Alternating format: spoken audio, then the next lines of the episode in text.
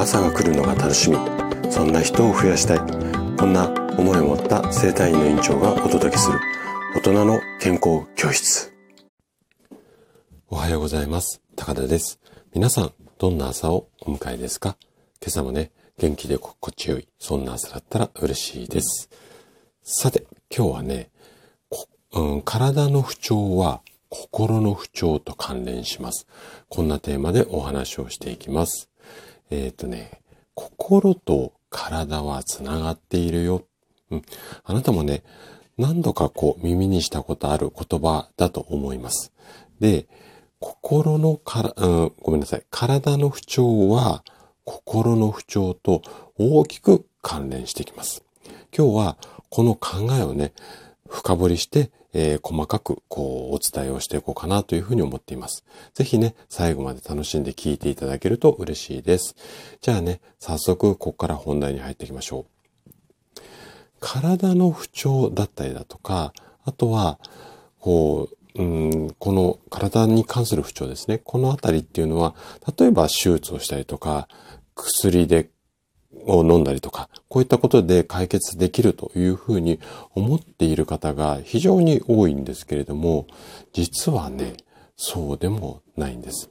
で、あなたが思ってる以上に心と体っていうのは連動、まあ、つながっているんですね。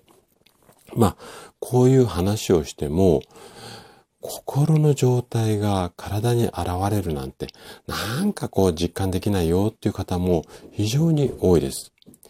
でも、こんな経験ってないですかね例えばなんですけれども、緊張する会議の当日、ちょっとお腹が緩く、まあ、要は下痢になってしまったりだとか、頭痛がひどい時に、お子さんの、まあ、ねえねえママとかっていうのにきつい言い方で返答してしまっただとか。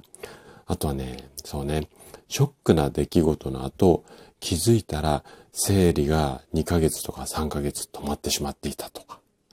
あと、朝起きても疲れないで前向きな気持ちになれない。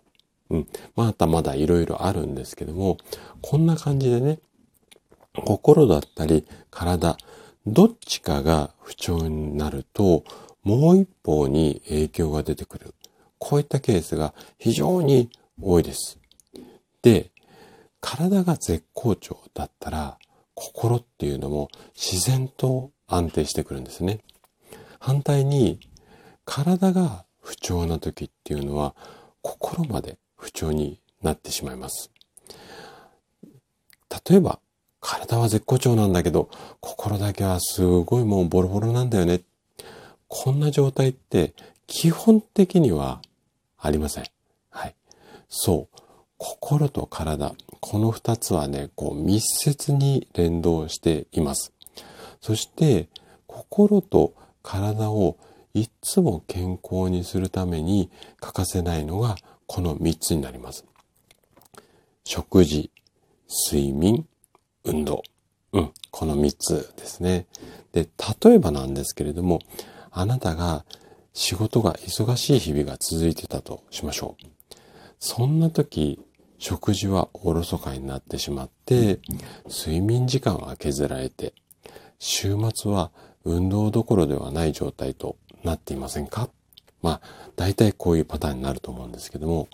で、こうなると、まず体が不調になって、で、次第に心まで不調になってしまいます。また、逆のパターンっていうのもあるんですね。例えば、ストレスや心配事などがきっかけで心が不安定になる。そうすると、食欲が落ちて眠れない日々が続いて、結果、体に不調が出てしまう。なので、体をケアすることっていうのは心をケアすることでもあって心をケアすることは体をケアすることにもなります。うん。ちょっとね、言葉遊びみたいに聞こえてしまうと思うんですけれども、実際このぐらい密接に関係していますよってことがお伝えしたかったです。で、あなたの周りに溢れる多くの健康情報っていうのは、普通ね、どちらか一方になってるケースっていうのがほとんどです。体を改善するための方法。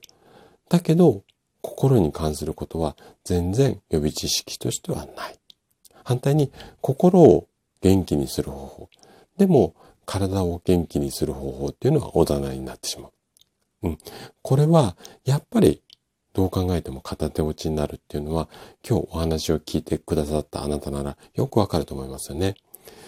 で、それも踏まえて、最後にあなたに質問なんですが、あなたは心と体の両方を意識していますか？はい。ということで、今日も最後まで聞いていただきありがとうございました。番組の感想などね、お気軽にコメントいただけると嬉しいです。それでは、明日の朝7時にまたお会いしましょう。今日も素敵な一日をお過ごしください。